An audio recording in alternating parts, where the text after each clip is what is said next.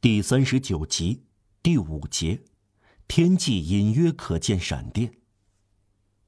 随着时光流逝，所有的反对意见逐渐烟消云散了。马德兰先生先遭到恶毒攻击和造谣污蔑，这是一种规律。凡是青云直上的人，总有这种遭遇。然后只是恶意贬低，再然后只是戏言相待。接着便完全灰飞烟灭，大家变得一致，毕恭毕敬，热情相待。将近一八二一年，“市长先生”这个词说出来，终于在滨海蒙特勒伊同“主教大人”这个词，在一八一五年用的几乎是同样的声调。方圆十法里的人都来向马德兰先生请教，他调解纠纷，劝阻打官司，让敌对者和解。人人都把他看作判事公正的法官，他的头脑仿佛是一部自然法典，敬重好像能传染，在六七年间逐渐遍及整个地方。在城里和周围地区，只有一个人绝对不受这种传染，不管马德兰老爹做什么，他仍然不买账，仿佛有一种不可腐蚀和不可动摇的本能，使他保持警惕和不安。事实上，似乎在某些人身上存在一种真正的动物本能，同一切本能一样纯粹和正直，产生反感和好感，将一种本性和另一种本性截然区分开来，不会犹豫，不会心慌意乱，不会沉默无言，从不说谎，默默无闻，却心明眼亮，不犯错误，威严庄重。对各种明智的建议和理智的融合无动于衷，无论命运怎样安排，这种本能暗暗的警告狗人有猫人出现，警告狐狸人有狮子人出现。每当马德兰先生走过一条街，平静亲热，受到大家的感恩戴德，常常有一个高个子，身穿铁灰色的礼服，拿一根粗手杖。戴一顶垂边帽，同马德兰先生交臂而过，突然回过身来，目送着他，直到他消失为止。抱着手臂，慢悠悠地摇着头，用下嘴唇顶高上嘴唇，直到碰到鼻子。那副意味深长的怪相，好像在说：“这究竟是个什么人？我准定在什么地方见过他。无论如何。”我不会一直受他的骗。这个人严肃的近乎威严，属于匆匆一见就引人注目的那种人。他名叫沙威，在警察局任职。他在滨海蒙特勒伊履行警探繁难而有益公众的职责。他不知道马德兰先生当初的经历。沙威现在的任职靠的是当时的巴黎警察厅长。后来的内阁大臣昂格莱斯伯爵的秘书沙布耶先生的宝剑。沙威来到滨海蒙特勒伊时，这位大工厂主已经发财了，马德兰老爹成了马德兰先生。有些警官有特殊的面相，猥琐外加威严，十分复杂。沙威就有这种面相，不过没有悲锁。在我们看来，倘若肉眼能看得见灵魂，那么就可以清晰地看到这种怪事。每一类型的人都与某一类型的动物相应，我们也就很容易辨认出思想家仅能约略看到的这一事实。从牡蛎到老鹰，从猪到老虎，一切动物都反映到人的身上，每一种动物反映在某个人身上。有时，人身上甚至同时反映了好几种动物特性。动物只不过是我们的美德和恶习的形象再现，这些形象在我们眼前徘徊，活像我们灵魂可见的幽灵。天主把它们显示给我们，让我们去思索。不过，由于动物只是投影，从完整的意义上说，天主绝不把它们创造成具有可以教育的特性。何必呢？相反，由于我们的灵魂是实在的，具有固有的目的，天主给予他们智慧，就是说可以教育。良好的社会教育，不管是什么样的灵魂，都能从中抽取出它包含的有用性。当然，这是就表面的尘世生活的狭义而言，并没有预见到没有人行的前世和后世的深奥问题。可见，我绝不允许思想家否认潜藏的我。交代了这一点，我们再往下说。现在，如果大家都同意我们的观点，认为一切人身上都有一种兽性，我们就很容易说明治安警官沙威是个怎样的人。阿斯图里亚斯的农民深信，在一窝狼崽里必有一只属狗性，要被母狼杀死，否则它长大了就会吃掉其他小狼。这只母狼生的小狗有一副人面，这便是沙威。沙威生在监狱里，母亲是个用纸牌算命的女人，父亲那时在服苦役。长大后，他想自己处在社会之外，他对永远回不了社会感到绝望。他注意到社会将两种人排挤在外，绝不原谅，这就是攻击社会和保卫社会的人。他只有在这两种人之间做出选择，同时他感到。自己有一种难以言说的刻板规矩和正直的本质。复杂的是，他还对自己所属的流民有一种难以形容的仇恨。他当了警察，他成绩卓著，四十岁上他成了警官。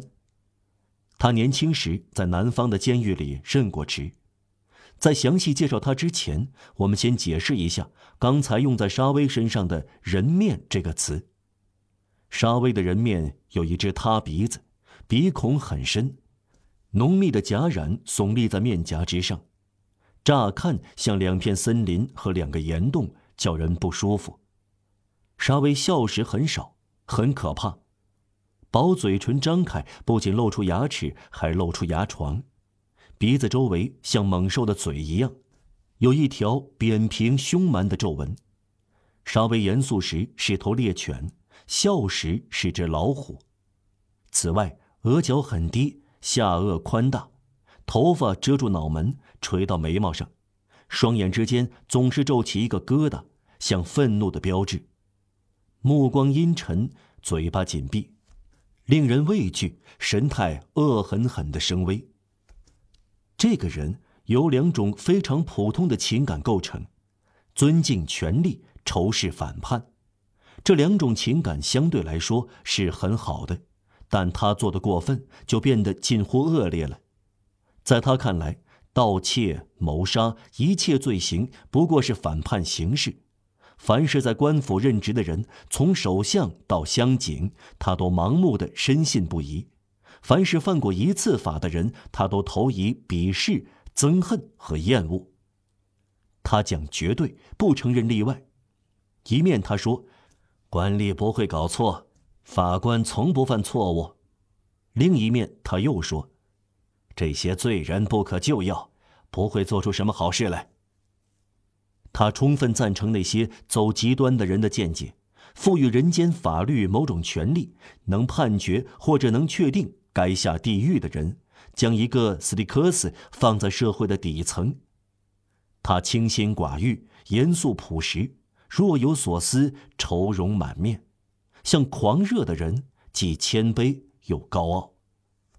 他的目光同一根钢钻，冰冷而又穿透力。他的全部生活饱含在这两个词中：保持警惕和监视。他在人间曲曲折折的道路中引入直线。他意识到自己是有用的，虔诚的热爱自己的职责。他是密探，又像是教士，落在他手上的人就倒霉了。他父亲越狱，他会逮捕归案；他母亲违反放逐令，他会告发，而且他会因为大义灭亲而心满意足。因此，他生活清苦节尊，孤孤单单，忘我克己，圣洁无瑕，从来没有消遣。这是铁面无情的责任，就像斯巴达人。对斯巴达那样理解警察，毫不留情的监视，不合群的正士，冷酷的密探，布鲁图斯转世的维克多。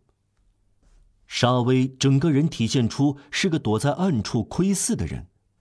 约瑟夫·德·梅斯特尔的神秘学派当时以高深的天体演化论给所谓的极端派报纸增色，他恐怕不会错过机会说沙威是一个象征。